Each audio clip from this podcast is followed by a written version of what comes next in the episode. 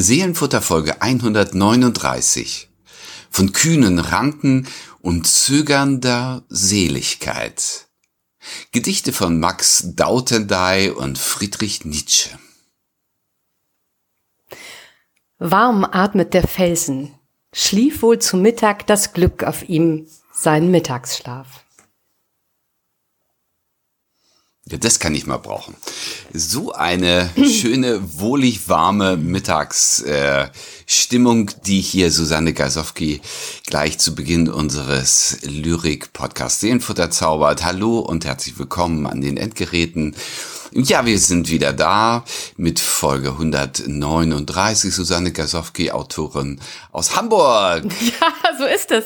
Jawohl, genau, live umgezogen. und in Farbe, ja, dazu geschaltet. Und ich bin Friedemann Magor, Pastor in Husum. Ein bisschen am Röcheln, aber äh, wie sagtest du, Susanne, kennen wir ja schon. Kennen wir, ja, schon. Kennen wir ja schon. Ist ja, bisschen ist ja derzeit auch nichts Ungewöhnliches. Also es röcheln ja einige. Kann mal vorkommen. Und ähm, so eine durchgefeierte Stimme, naja, was soll Die ich steht sagen? dir, sage ich immer. Jedes Mal denke Ja. ich, steht dir. Ja, vielen Dank. Vielen Gerne, Dank, vielen gerne, Dank, vielen Dank. Also ich könnte drauf verzichten. Aber äh, gut, also es reicht zum Reden und zum Zuhören vor allen Dingen reicht es gut. Und ich hoffe, ich huste euch jetzt nicht voll die nächsten äh, 30 Minuten, denn das, was kommt, äh, wird, glaube ich, ganz, ganz spannend. Unsere beiden Gedichte. Was sagst du, Susanne? Ja, ich glaube schon. Also es ist bemerkenswert, wie sie dann doch zueinander sprechen. Also sie sind ja so unterschiedlich. Mal wieder zwei Mal wieder völlige- zwei und zwei völlig unterschiedliche Autoren. Also ich bin sehr gespannt. Das wird was heute. Das wird was. Also ich würde sagen, wir stürzen Mhm. uns rein. Ist ein bisschen, ähm, man könnte denken, so in der Novemberstimmung auch ein bisschen, hm. Aber das Gedicht, das ich dir jetzt mitbringe, heißt Sommerelegie. Jetzt hast du es. Ich, ich fand, habe mich sehr gefreut. War aber jetzt ein bisschen verwundert, aber dachte, ja, warum nicht? Ja, ist aber, weißt du, in diesen Zeiten, wo wir irgendwie beim Heizen so aufpassen und so, da, da tut doch auch mal so ein sommerliches Gedicht ganz gut. Und du wirst sehen, das passt schon verflixte Axt. Das passt äh, in die in die Jahreszeit, in die Kirchenjahreszeit. Es stammt aus dem äh, Gedichtband Weltspuk Lieder der Vergänglichkeit und somit kann man das im November ja mal gut haben. Allerdings. Autor ist Max Dautendey und ähm, wir haben uns eben noch mal ganz kurz verständigt, tatsächlich Premiere heute. Trö, trö. Äh, das erste Mal im Seelenfutter. Äh, zu Unrecht, weil er wirklich ein, ein ganz spannender, interessanter Ja. Dichter und Maler ist. Äh, Vertreter des literarischen Impressionismus haben wir in dieser Art hier auch noch nicht so viel gehabt. Und ein, eine heiße Empfehlung, ein äh, ganz toller Tipp von unserer äh, Freundin und Hörerin Nicole, die uns dieses Gedicht geschickt hat und gesagt hat, vielleicht wäre das ja mal was für November. Und zack, da liegt's jetzt. Insofern, danke Nicole. Ja, danke auch von mir. Und ähm, ich stelle euch mal ein bisschen den Max Dautendey vor, 1867 in Würzburg geboren. Da gibt's jetzt auch eine Max Dautendey Schule und eine Straße und ein Platz. Er ist gestorben im August 1918 auf der Insel Java in der Stadt Malang. Und wie er Spannend, dahin gekommen ist, muss ich, ja. muss ich mal ein bisschen, äh, ein bisschen erzählen. Zweites Kind aus zweiter Ehe äh, seines Vaters Karl Albert, der Fotograf war und äh, Experte für, ich spreche es garantiert falsch aus, äh, Daguerreotypie, sag ich mal so. Das habe ich noch nie gehört, wirklich noch nie. Weiß überhaupt nicht, was das ist. Ja, äh, kannst du auch nicht, weil bei der Aussprache hast du nicht mehr. Aber ich, also auch das Schriftbild, also es ist, äh, geht auf einen französischen ähm, Techniker zurück, der eine ähm, damals total innovative Fotografiermethode entwickelt hat und Karl Albert, der Vater von Max, äh, ist damit durch die Gegend gezogen. Er war der Erste, der im Zarenreich so fotografiert hat, hat lange in St. Petersburg gelebt und ist auch zu einem gewissen Wohlstand gekommen. Durch diese eben sehr besondere moderne äh, ähm, Technik. 1864 nach Würzburg zurückgekehrt, äh, die erste Ehefrau, äh, sie hatten äh, acht Kinder zusammen. Er hat sich das Leben genommen und die zweite, äh, seine Mutter Charlotte Caroline, Maxens Mutter, hm. ähm, er starb eigentlich an einem Lungenleiden, als Max auch erst sechs Jahre alt war. Hm. Er hat noch einen älteren Bruder und weder Bruder noch er wollten das Geschäft des Vaters übernehmen. Äh, der irgendwie, wenn ich das richtig gelesen habe, doch eine ziemlich komplizierte äh, Figur war, sehr despotisch war. Und äh, Max hatte die Lebensaufgabe, sich aus diesem Haus zu befreien. Das ist eins seiner ganz großen Themen gewesen. Hm. Mühsam in der Schule. Äh, und äh, so hat er sich den Traum entwickelt, er wollte Soldat werden auf Java, in der niederländischen Kolonie Java. Ach. Also da, wo er auch schließlich zu Tode kam. Mhm. Der Vater hat sich aber durchgesetzt, erstmal gesagt, mach erstmal was Anständiges, ehe du Maler wirst oder Soldat wirst. Maler wollte er auch gerne werden und machte eine Fotografenlehre. Aber es ging immer weiter auseinander mit dem Vater. Äh, 1891 äh, ein kompletter Zusammenbruch physisch und psychisch. Und nachdem er wieder einigermaßen stabil war, brach er mit dem Vater, zog nach Berlin und fand dort Anschluss an den ähm, Friedrichshainer Dichterkreis. Da war unter anderem Richard Demel mhm. aktiv, den wir hier ganz gut kennen. Mhm. Und er nannte Max Dautendey einen Farbendichter. Da müssen wir nochmal drauf zu kommen. Und was dann über ihn zu lesen ist, ist eine unglaubliche Folge von Reisen durch quer durch Europa, Schweden, London, Paris, eine sehr komplizierte Liebesgeschichte, die zur Heirat mit Annie äh, Johansson äh, geführt hat, einer Schweden. Und die beiden hatten irgendwie nie richtig Kohle. Und er, äh, Max, sah sich als Künstler und sah deswegen äh, auch einen schönen Lebensstandard und es kam aber irgendwie kein Geld rein. Alles ganz schön tragisch.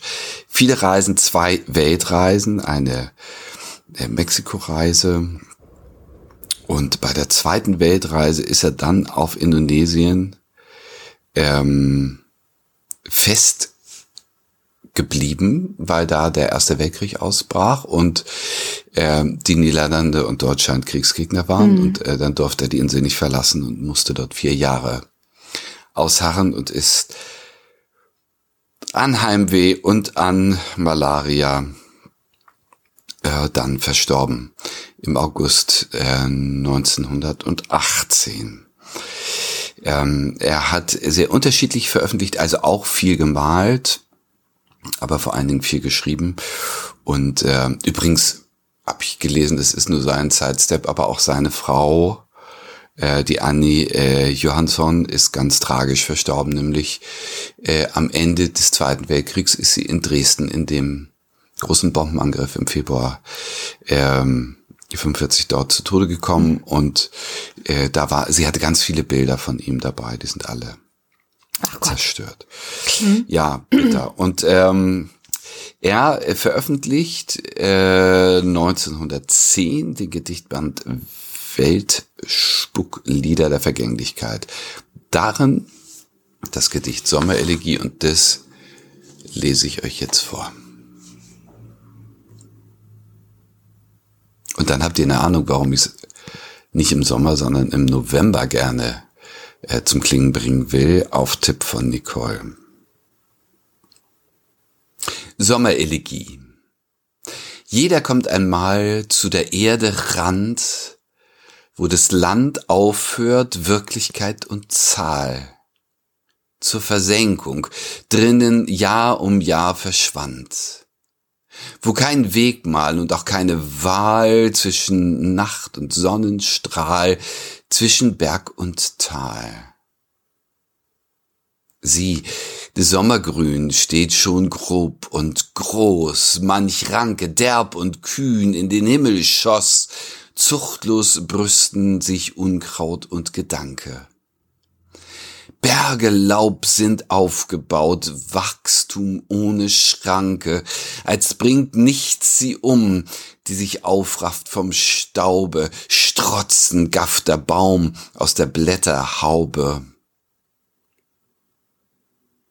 Gib mir deine Hand, dran die Adern blauen, deine Hand, die ich nicht am Wege blindlings fand, deine Augen, die auf Augenblicke wie Gold suchend schauen und zum Sand.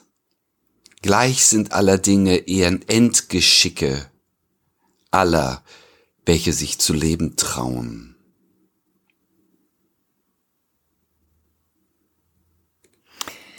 Was für so. ein besonderer Text. Was, also er, er klingt wunderbar, wenn du ihn liest, muss ich sagen. Und ich bin sehr, sehr froh und glücklich, ihn jetzt einmal gesprochen zu hören.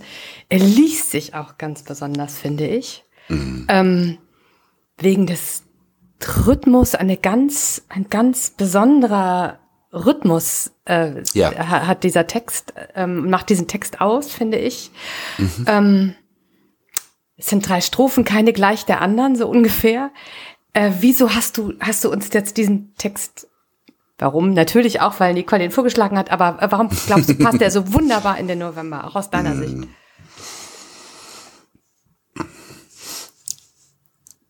Also in den November passt er, weil wir äh, in diesem Monat und jetzt an dem äh, Sonntag, der vor uns liegt, äh, Ewigkeitssonntag, Totensonntag, ähm, doch in ganz besonderer Weise mit dem Thema Endlichkeit ähm, und Endgeschicke, wie es ja. äh, Max Dautendein nennt, ähm, beschäftigt sind. Also irgendwie unabweislich ist, dass es für draußen äh, dunkel, kühl mh, mm, und ähm, die Gräber werden äh, schön gemacht und die Namen werden verlesen und äh, das passt in diese Zeit. Und auch hier in dieser Sommerelegie geht es eben in Wahrheit äh, um Endlichkeit, um Abschied Abschiedlichkeit. Ähm, und deswegen hat es hier einen guten Ort. Es hat mich aber die Sprache ebenso fasziniert, ja. wie du das gesagt hast. Äh, eine, ein, ein Bilderreichtum. Ich glaube, wenn ihr das jetzt das erste Mal hört, äh, seid ihr eigentlich überfordert und überwuchert von diesem Text. Äh, zum Glück lese ich ihn nachher nochmal. Mhm. Ähm, und äh, gerade vor dem Hintergrund äh, seiner Fernweh und seiner zweifachen Weltreisen, die er gemacht hat, äh, dachte ich, das ist äh, irgendwie so ein Dschungeltext, also in dem es einfach so äh, explodierend wächst, rauswächst. Ja, ja, ja, absolut. Und dieser, der, der zweite, die zweite Strophe, ähm, hat dieses Wachsen, äh, das so, ähm, also unzüchtig irgendwie so so äh, also so ja zuchtlos steht auch drin also mhm. so äh, so maßlos absolut äh. Äh, äh, ist äh, da da gibt es Bilder die haben mich derartig gefangen und mhm. ge, äh, gepackt. Darüber habe ich eine ganze Weile nachgedacht. Also zuchtlos brüsten sich Unkraut und Gedanke. Ja, ja. Also da äh, äh, wuchert es mhm. und äh, also dieses die, das Wort Geilheit in seiner ursprünglichen Wortbedeutung, also dieses äh, wuchernden Wachsens. Diese Triebe. Mm, mm. Mm, ähm, das finde ich da, also unglaublich auch diese Zeile, strotzend ja. gafft der Baum Darf aus der Blätterhaube. Ich habe so viele Baummetaphern in Gedichten erlebt und noch keine, die so provokant äh, äh, negativ ist wie diese. Ja, ja. Da, ja, ja ich, ich, weiß gar nicht, ja, wegen des Gaffens meinst du, ne? Ich finde, ja, genau, ja, ja, dass, ja. dass er so aus der Blätterhaube gafft, aber es ist auch so faszinierend. Also es hat so was, ähm, ja, so was Zügelloses. Also es mhm. muss ja nicht gar, nicht gar nicht so neg negativ sein, aber es ist auf jeden Fall absolut undiszipliniert, ja? Also es ist so, so äh, Gaffen mit offenem Mund sozusagen, ja? ja. Steht, steht er da. Das ist, äh, das finde ich, finde ich auch ganz besonders. Ich finde, in der ersten Strophe nimmt er so ein bisschen Fahrt auf, ja. Mhm. Ähm, äh, wo, wo klar wird, jetzt kommt einmal zu der Erde Rand, wo das Land aufhört. Also, aha, jetzt kommen wir an einen ganz besonderen Ort, ja, mhm. ähm, wo tatsächlich äh, ja auch Endlichkeit herrscht. Wo etwas endet. Ja, genau. wo etwas endet, genau. Ja, ja. Genau, ja, ganz genau. Mhm. Und wo kein Wegmann und auch keine Wahl zwischen Nacht und Sonnenstrahl, also alles scheint sozusagen da zusammenzufließen. Und dann kommt diese zweite Strophe, wo er einen mitnimmt und den Blick so lenkt auf das, was überall ähm, schießt und grünt und, und es ist derb und es ist laut und äh, ähm, es, es strotzt und es ist, es, also ich finde das äh, auch bemerkenswert. Also ich, ich fürchte mich gar nicht davor, sondern ähm, ich, ich mag ja solche, so, ich bin ja auch ein großer, bin auch eine Freundin der Maßlosigkeit manchmal. Also ich finde das faszinierend. Aber das Ganze dann in diese dritte Strophe münden zu lassen, ja, wahnsinnig, war ja. unglaublich. Ja. Ja. Da wird es dann also aus, aus diesem Wuchern, Ja. äh, derb, zuchtlos, Wachstum ohne Schranke, strotzend, äh, dann wird es plötzlich ganz persönlich, ganz Mhm. intim, gib mir deine Hand, dran die Adern blauen. Ja. Und das ist, also der, der Fokus wird plötzlich Ganz klar. eng, eng Mhm. gezogen. Es geht um die Hand, es geht um Intimität und es geht ums Altern. Ja. Also eine, eine Hand, der man das Alter ansieht. Mhm. Deine Hand, die ich nicht am Wege blindlings fand. Genau. Genau, die ich nicht einfach irgendwo gefunden habe, sondern die bei mir ist. Oder zu mir gehört oder schon länger da ist, also die ich genommen habe. Ja, Ja. oder, oder besser, besser, also es ist, oder besser gesagt, auf die ich, ähm, also äh, um die ich bitten kann, weil ähm, sie schon länger, länger in meiner, in meiner Umgebung ist. Ja. Ja, was zusammengehört. Dort zusammengehört. gehört etwas Mhm. zusammen. Es ist nicht Ja. Zufall, es ist nicht Wuchern, es ist nicht ähm, Beliebigkeit. Und dann deine Augen, die auf Augenblicke wie Gold suchend schauen.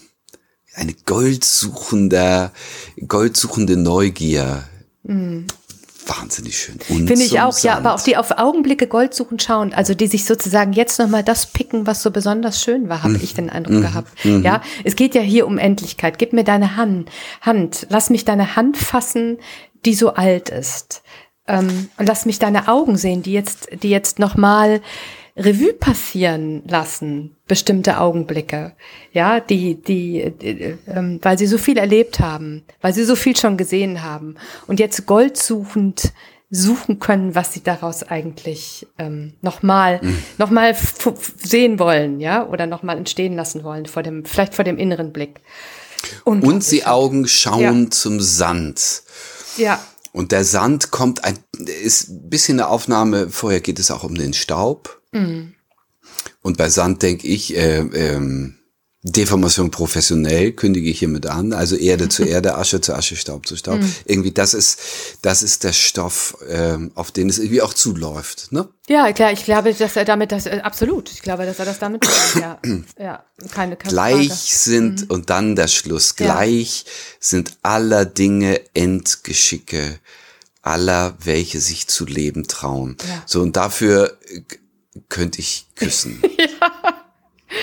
Da Ja. gibt es eine Gleichheit im, in der schicksalhaften, ähm, in der schicksalhaften Figur der Endlichkeit, dass Mhm. nichts, nichts auf dieser Welt entgeht dem, aber es wird geadelt durch die, die sich zu leben trauen. Ja, ja. Wie hast du das gelesen? Ja, also ähnlich, vielleicht ähnlich wie du. Gleich sind aller dicke äh, Dinge dicke, das ist, das ist klar. Wir sind, äh, ähm, also alles ist endlich, was stofflich ist, keine, überhaupt keine Frage. Ähm, äh, was ich, aller, welche sich zu leben trauen, also also ein bisschen kann, könnte man das als Widerspruch lesen, ja, weil natürlich ähm, alle, ob ich jetzt mutig bin oder verzagt, ob ich mich getraut habe oder nicht, bin ich endlich. Ähm, aber ich glaube, er will damit, er will damit noch einmal den, den Bogen zur zweiten Strophe schlagen, habe ich den Eindruck. Also in der zweiten Strophe ähm, deutet er ja an, was er unter Leben versteht, ja, unter sich trauen versteht. Da geht's wüst zu, da geht's robust zu, da geht's rücks ja, zuchtlos zu, ja, wie er selber schreibt.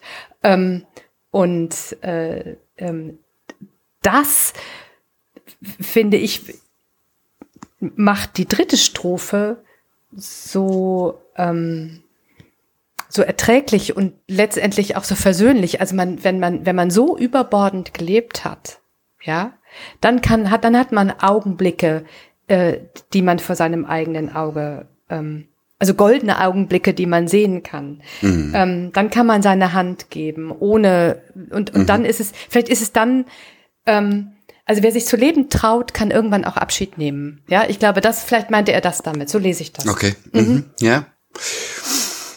Und ich hake nicht so bei dem Widerspruch. Ich glaube, dass äh, alles, was ist, ein Lebenswagnis ist. So, ja, so habe ich das verstanden. Ja, ja. Mhm. Also gleich sind aller Dinge Endgeschicke aller, welche sich zu leben trauen. Äh, also auch die verzagt leben, mhm. sind trotzdem reingeschubst und reingestoßen und also müssen also dieses geliebt, Wagnis äh, machen äh, wird dieses Wagnis eingehen, äh, aber es, es äh, qualifiziert und ich sage nochmal, es, es adelt Leben als ein äh, äh, als ein Risiko, als ein mhm. äh, Abenteuer, auch als ein äh, sozusagen du, du, äh, du kommst in Touch mit dem Rausch, äh, ja. Rausch des Lebens. Ja. Und äh, am Ende dieses Weges dann dieses Vertraute, sich an die Hand nehmen, äh, die Augen schauen nochmal auf das, was kostbar ist mhm. äh, und schauen zum Sand und wissen, das ist auch gut. Also hier ist keine Traurigkeit, keine äh, Verzweiflung, kein Abgrund, sondern äh, auch ein, ein Verständnis. Mhm. Ja, ja, ja, und du hast vollkommen recht. Also eigentlich ist Leben immer ein Wagnis und eigentlich traut man sich immer alles, was lebt, traut sich. Ja, ja, ja, ja in der Tat. Ich glaube, so meint er das auch. Mhm. Also es ist gar nicht, es ist gar nicht so eine besondere, äh, ähm, muss nicht so kapuziös sein, sondern es, es reicht tatsächlich da zu sein. Ja, das stimmt. Wunderbar, wunderbares Gedicht. Eine Sommerelegie äh, im grauen November. Mhm. Ja, und, äh, und will so sein, oder? Ich finde ja. Mhm. Absolut. Du hast ein Bibelwort dafür gefunden. Ja, ich habe ähm, ich hab das die letzte Strophe aufgegriffen, glaube ich. Ähm, dieses unglaubliche Vertrauen, gib mir deine Hand. Es ist ja die Frage, wer, wer bittet darum? Ja?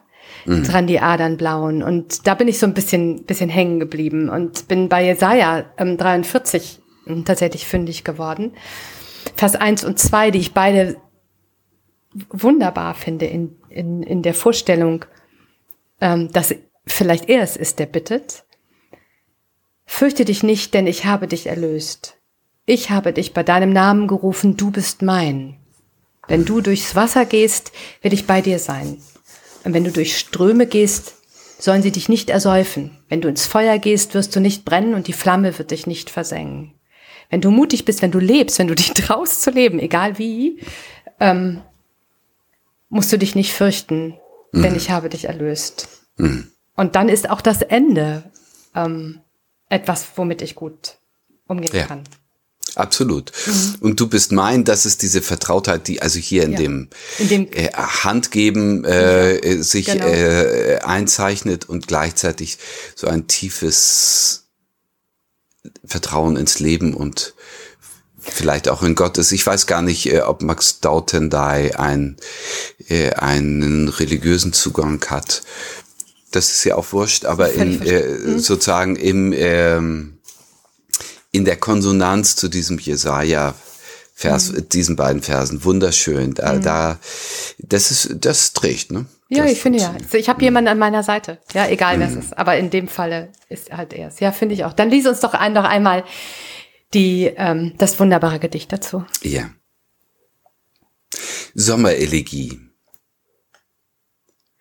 Jeder kommt einmal zu der Erde Rand, wo das Land aufhört, Wirklichkeit und Zahl zur Versenkung, drinnen Jahr um Jahr verschwand, wo kein Wegmal und auch keine Wahl zwischen Nacht und Sonnenstrahl, zwischen Berg und Tal.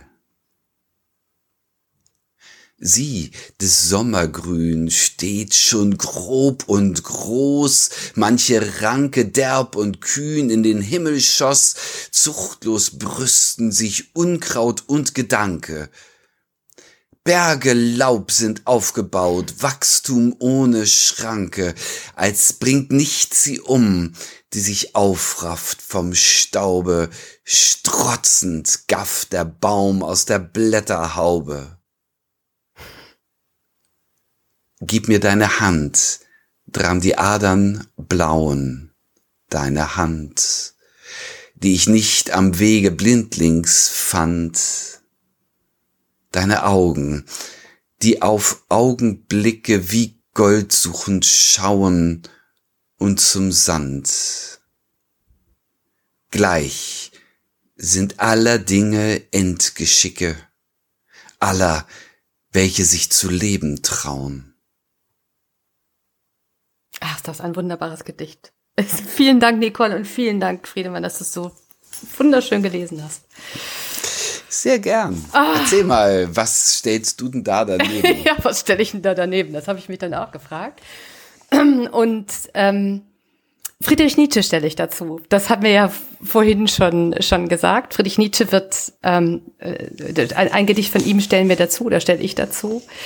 Nietzsche haben wir schon ein paar Mal gehabt. Mhm. Ähm, eine gewaltige, gewaltige Figur, man kann es nicht anders sagen. Fast, nein, eigentlich ein Zeitgenosse von Dye. Also ja. er ist ähm, ein bisschen früher geboren, 1844 in Sachsen-Anhalt in einem kleinen Dorf, in einem protestantischen Pfarrhaus. Und sein Vater war ein tiefgläubig und auch manchmal strenggläubiger Mann, der sehr früh, ähm, der Vater war Mitte 30, Friedrich war gerade einmal fünf Jahre alt, starb. Äh, eine unerhörte Situation für, ähm, für den kleinen Friedrich, ähm, der lange damit zu kämpfen hatte, dass ein so ähm, treuer Gefolgsmann Gottes so früh gehen musste. Das, ähm, das hat er irgendwann selber mal geschrieben, dass, dass ihn das damals schon sehr, sehr beschäftigt hat. Und wenig später, knapp zwei Jahre später, ähm, ist auch noch sein kleiner Bruder ähm, gestorben so dass Friedrich mit seiner Mutter und seiner Schwester äh, alleine war. Die beiden, die drei sind ausgezogen aus dem Pfarrhaus und dann nach Naumburg gezogen. Dort ist er auch äh, auf die Schule gegangen. Später hat er ein Internat besucht und war, man muss, glaube ich, nicht wirklich erwähnen, natürlich ein ausgesprochen begabter Schüler. Ganz viel gelesen, ähm, ganz früh schon ähm, geschrieben. Mit zehn hat er seine ersten kleinen Gedichte verfasst. Aber was auch ähm, ihn ganz früh begleitet hat, ähm, waren seine, seine körperlichen Probleme. Er hat ganz früh Kopfschmerzen gehabt. Ich habe in einer Biografie gelesen, dass er schon als Schüler ähm, immer wieder über Kopfschmerzen klagte und lange Spaziergänge gemacht hat, sich von seinen Klassenkameraden eher ferngehalten hat, ähm, wenig körperliche Bewegung. Also er war ein, ein durch und durch vergeistigter Mensch der auch durchaus an sich zu tragen hatte. Nach dem Abitur hat er dann in Bonn evangelische Theologie ähm, angefangen zu studieren, später umgesattelt, ist äh, Altphilologe geworden, war dann in Leipzig. Dort hat er ähm, sich vor allen Dingen mit äh, Arthur Schopenhauer beschäftigt, sein großer Vordenker, der, der Philosoph Arthur Schopenhauer. Und dort hat er auch ganz zum Schluss Wagner getroffen, den Komponisten Richard Wagner. Ähm, für dessen Musik er wirklich entbrannt ist und der auch ähm, sein väterlicher Freund würde, zumindest einige Jahre, hat sich dann später ähm, 1879 ähm, auch wieder ein wenig mit ihm überworfen ähm, oder von ihm losgesagt, kann man vielleicht sagen. Äh, gesundheitliche Probleme haben ihn dann auch gezwungen, ähm, seine Lehre aufzugeben. Er ist relativ früh mit 25 Professor in ähm, der Schweiz geworden, in Basel. Und äh, wegen Magenproblemen und äh, Migräneanfällen ähm, und insgesamt einer äh, körperlichen Schwäche hat er sich dann frühzeitig pensionieren lassen und dann als freischaffender Schriftsteller und Philosoph gelebt. Die erste große Schrift dann hat er mit 27 veröffentlicht, die Geburt der Tragödie aus dem Geist der Musik. Dort ähm, hat er nochmal eine Ode an, an Wagner geschrieben und hat versucht, die, seine beiden großen ja, philosophisch-künstlerischen Vorbilder, nämlich Arthur Schopenhauer und Richard Wagner, so ein bisschen zusammenzubringen. Mhm. Ähm, ich habe ein bisschen reingelesen, faszinierend, vielleicht mal hier nur am Rande. Ähm, im Laufe der Jahre ist er immer radikaler geworden. Äh, seine Kritik wurde immer schärfer. Er hat ja dann ähm, den Antichrist zum Beispiel veröffentlicht, eine große Abrechnung mit dem Christentum. Ähm, obwohl es falsch wäre, ich glaube, er ist eine Zeit lang auch unter den Existenzialisten als, als, als Atheist ähm, gelaufen, was er eigentlich gar nicht war, ähm, sondern ähm, er wollte eigentlich eher ähm, zurück zur Ursprünglichkeit. Er hat sich ja sehr viel mit der Antike beschäftigt, auch mit der antiken Gottesverehrung. Und er hat einmal selber gesagt, ähm, aus diesem hellenistischen Blick auf die Götter spricht eine Religion des Lebens, nicht die Religion der Pflicht oder der Askese. Ähm, also diese Wortreligion, dieses, dieses sich immer wieder zusammennehmen zu müssen, dieses, dieses ähm, Buße, das war überhaupt nichts für ihn. Und er fand, ähm, dass das äh, eigentlich eher die, die Religion zerstört, äh, als sie und das Volk bringt. Bestimmt wurde sein Leben danach immer weiter von Krankheiten. Ähm, er hat dann äh, Züge von, von ähm, ja, von, von, äh, von Wahnsinn gezeigt äh, und ist auch äh, dann äh, in die Psychiatrie äh, eingewiesen worden und wurde arbeits- und geschäftsunfähig gemacht und hat den Rest seines Lebens äh, in der Obhut erst seiner Mutter und dann seiner Schwester äh, verbracht, die auch seinen Nachlass dann geordnet hat und ist am 25. August 1900 im Alter von gerade mal 55 Jahren verstorben. Und mitgebracht habe ich uns ein Gedicht, ähm, Tag meines Lebens, das zu einem seiner letzten Werke gehört. Ähm, aus dem ähm, aus den sogenannten Dionysos Dytriamben, ähm, also ein Gedichtszyklus, der ähm, mit hineingehört in die Sammlung, also sprach Zarathustra, 1889 vollendet, 1891 veröffentlicht. Ähm, und vielleicht noch ganz kurz diese, ich hoffe, dass ich das jetzt, ich spreche das mit Sicherheit auch falsch aus, die der Dytiambros war ähm, in der griechischen äh, Antike ein Lobgesang auf den Weingott Dionysos. Mhm. Ähm, ein Lied, nach dem auch getanzt wurde. So, und aus diesem, ähm, aus diesem Zyklus das Gedicht Tag meines Lebens. Tag meines Lebens. Die Sonne sinkt. Schon steht die glatte Flut vergüldet. Warm atmet der Fels, schlief wohl zu Mittag das Glück auf ihm seinen Mittagsschlaf? In grünen Lichtern spielt Glück noch der braune Abgrund herauf. Tag meines Lebens, gen Abend geht's. Schon glüht dein Auge halb gebrochen, schon quillt deines Taus Tränengeträufel. Schon läuft still übers weiße Meer deine Liebe purpur, deine letzte zögernde Seligkeit. Friedrich Nietzsche. Ach, Susanne, das ist eine wunderbare Wahl, finde ich, äh, zu der Sommerelegie. Ja. Die, dieses ähm, auch so gehaltene und so versonnene Abschiedsgedicht. Mhm. Ich mag das sehr, in diesem ruhigen, warmen Ton, in diesen Bildern von Mittagsschlaf und ähm, ähm, und der glatten Flut und dem weißen Meer. Ja, ich mag das auch. Hm. Es deutet sich da schon was an, das Auge halb gebrochen und ähm, Tränengeträufel. Aber das entscheidende oder das bleibende Motiv ist äh, das Purpur deiner Liebe und die letzte zögernde Seligkeit. Also ich finde es ein wunder, wunderschönes Gedicht. Ähm, ganz überraschend wenn man die Nietzsche-Klischees so verfolgt, finde ich. Absolut, finde ich auch. Und, ja. äh, und, und freue mich sehr. Ich finde, das ist ein, ein, ein tolle Korrespondenz. Erzähl mal, was äh, für dich der Schlüssel ist in diesen Text hinein. Es ist tatsächlich äh, sind zweierlei. Zum einen ähm, diese Abschiedlichkeit, die darin steht, steckt, ähm, genauso wie bei ähm, Die, aber eben auch der Anfang.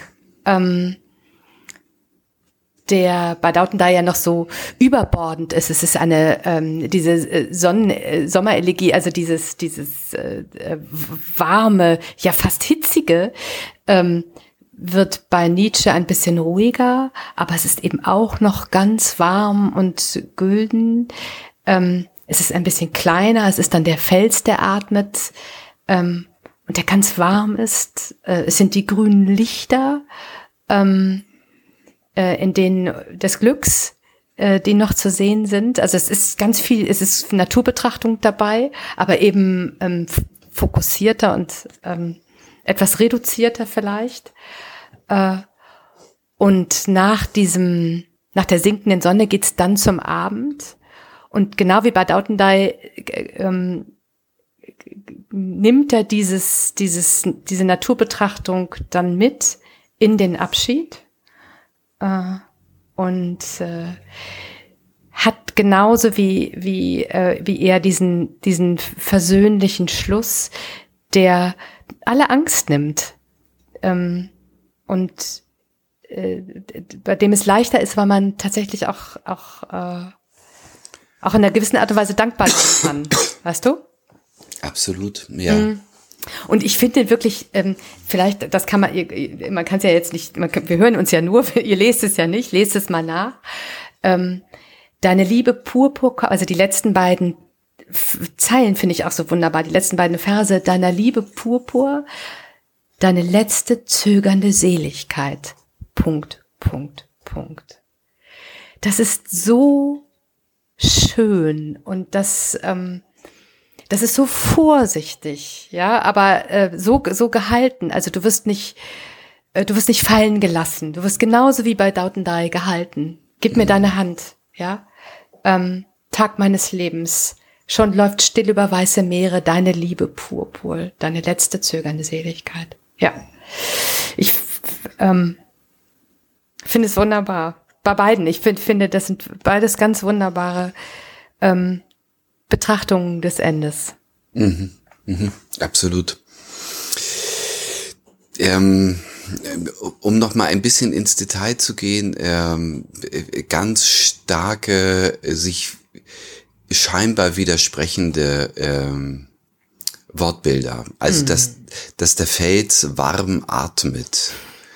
Wunderbar. Äh, ja. Finde ich großartig und ebenso auch in der letzten Zeile, was du eben schon hervorgehoben hast deine letzte zögernde Seligkeit. Das ist ja, ähm, also die Seligkeit äh, würde ich erstmal mir vorstellen als ein äh, äh, beruhigter und, und ruhiger Zustand ohne Zögern, ohne äh, Irritation, ohne Offenheit, sondern etwas schwebend Stilles, zu, zur Ruhe gekommenes. Nein, und hier ist diese Seligkeit ähm, aufgeraut oder ähm, äh, in, in ein hat noch Elemente von warten und abwarten und nicht genau wissen. Aber das ist auszuhalten. Das ist nicht schlimm. Nein, nein, es und ist, ich äh, glaube, es hat, es ist, es, offen. Mhm. mhm. Genau. Und es ist wahrscheinlich, es ist auch einfach so, weil es eben die letzte ist. Ja, deine letzte, letzte zögernde Seligkeit. Ähm, und ich glaube, es ist doch klar, dass es die letzte ist. Und dann äh, muss man sich da auch hineinbegeben. Ja. ja. Da, und das ist, äh, das ist wunderbar. Es ist genauso wie das bei Dautendai, die sich zu leben trauen. So muss man eben auch ähm, mhm. sich trauen, ähm, diese letzte Seligkeit, mhm. gen genau, Seligkeit zuzulassen und loszulassen. Ja. Mhm. Ja. Genau. Ja. Mhm. Und, und das so mit ein bisschen, also wenn wir die Gedichte jetzt mal so äh, ineinander legen, äh, am besten sozusagen an der Hand gehalten oder so, ne? Also mm, um mhm. dieses Zögernde genau. ähm, auch auszuhalten. Ähm, ja, das ist und äh, und gleichzeitig ist es doch so ehrlich, ähm, das halbgebrochene Auge und genau. das Tränengeträufel äh, kommt eben auch vor. Es ist äh, natürlich in keiner äh, Minisekunde äh, kitschig oder oder so ähm, zuckerig, Überhaupt. sondern es ist ähm, äh, sehr offen, sehr klar, sehr ehrlich und dabei dann so gehalten. Finde ich ja, wunderbar. Ja. Ja, und vor allen Dingen finde ich es wunderbar, wenn man dann noch bedenkt, dass es einer seiner letzten Texte ist. Ja. Ist es schon sehr berührend, finde ich. Stark. Du hast ein ganz tolles Bibelwort dazu gestellt. Erzähl. ja. Das äh, stammt aus dem äh, Buch des Propheten Sacharja. Und ähm, äh, ähm, aus dem 14. Kapitel, mhm. ähm, Vers 7. Und es geht da eigentlich um den jüngsten Tag oder um den Tag des Herrn, wenn Gott kommt und alles richtet und alles wieder gut macht. Und da heißt es, und auch um den Abend wird es Licht sein. Und es nimmt diesen Gedanken auf, ähm, ja.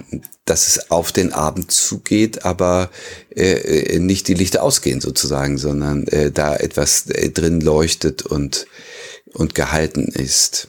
Wunderbar. Im Ganzen heißt der Vers, es wird ein einziger Tag sein, es wird nicht Tag und Nacht sein und auch um den Abend wird es Licht sein.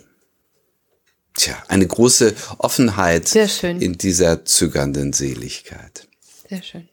Dann lese ich noch Liest einmal. uns ja, mal. ja. Tag meines Lebens. Tag meines Lebens. Die Sonne sinkt. Schon steht die glatte Flut vergüldet. Warm atmet der Fels. Schlief wohl zu Mittag das Glück auf ihm seinen Mittagsschlaf? In grünen Lichtern spielt Glück noch der braune Abgrund herauf. Tag meines Lebens, gen Abend geht's. Schon glüht dein Auge halb gebrochen. Schon quillt deines Taues Tränengeträufel. Schon läuft still über weiße Meere deiner Liebe Purpur. Deine letzte zögernde Seligkeit. Vielen Dank. Ha, Schön, Susanne, wo, wo wir heute so über Endlichkeit und Ewigkeit nachdenken, haben wir uns ein ganz bisschen in der Zeit verloren. Ich glaube, das muss so sein, oder? Ich glaube auch. Es wird bei beiden Gedichten wird das gerecht, glaube ich auch, auf jeden Fall. Ich hoffe, euch war es nicht zu lang, sondern ihr seid da auch ein bisschen mit äh, äh ins Schweben gekommen und ins ähm, Senieren auf diesem schmalen Grat, den wir da so betreten haben. Mhm. Und wenn ihr uns schreiben mögt, seelenfutter.kirche-husum.de, das kommt bei uns an. Und manchmal geht so ein literarischer Wunsch, zack, auch in Erfüllung. Und allerdings, wir freuen uns sehr, von euch zu hören und sehen uns nächste Woche oder hören uns nächste Woche wieder, oder? Zum, oh. Zur 140. Folge. Jawohl, jawohl. Bis dann. Bis dann, mach's gut. Ich, Tschüss. Tschüss.